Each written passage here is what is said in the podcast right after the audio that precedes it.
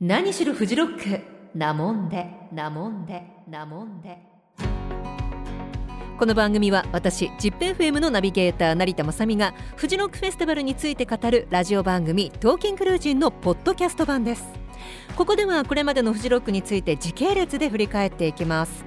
ということで今日の配信は1998年第2回フジロックです。始まり始まり。1998年第2回フジロックフェスティバル。あのー、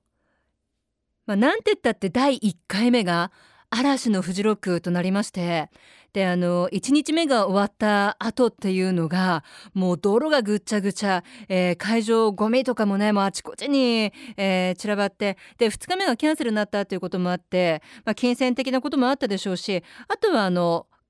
まくね会場が決まらなかったっていうこともありまして、えー、2年目は一度東京で開催しようっていうことになったんですね。唯一の東京開催となります、えー、富士山すぐそばの富士天神山スキー場から東京へと移って豊洲ふ頭にあった東京ベイサイドスクエア、えー、ここがあの会場となって2回目が行われたんですね、まあ、埋め立て地だったところですよね。であのラインナップ見てみるとそうそうメインステージがグリーンステージっていう名前に変わってセカンドステージがホワイトステージっていう名前にあの今に続くフジロック特有のステージの名前が、まあ、ここで生まれたわけですね。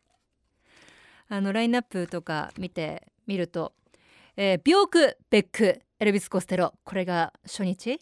うん、で2日目がプロデジプライマルスクリームであの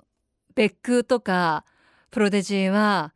えー、記念すべき第1回目の2日目に出演予定でしたから、まあ、こういったのがね、まあ、リベンジじゃないですけれども、えー、この2回目で登場したというわけです。あとねあのラインナップ見てみるとねあのコーンがあのこの時はもうヘビーロックブームがこっから始まるっていう時ですからあのこの時が初来日だったそうですよ。もうコーンコールが飛び交って熱狂状態になってたって。これこの場にいた人すごかっただろうな、えー、今の清志郎さんがね出たのもこの時。で、えー、ベン・フォルツ5もいますね。であとはえっとそうね、えー、ミッシェルガン・エレファントでしょうね。えっとこの時のもうライブももちろん熱かったでしょうし「M ステ」のあの件ってあれ何年ぐらいだったんでしょうね。ロシアのもうちょっと後？あの二人組誰でしたっけ？タトゥーがね急遽キャンセルになってね、まあ、それで一気に全国区になってましたけどまあもうミッシェルガン・エレファントのライブっていうのはねもう定評ありますがまあここでのライブもすごくってあのやっぱり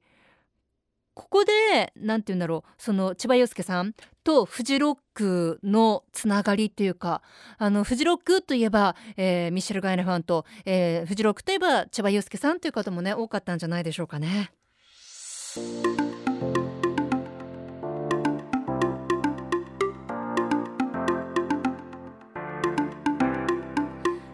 ことでフジロックいかがだったでしょうか？次回は1999年について語っていきたいと思います。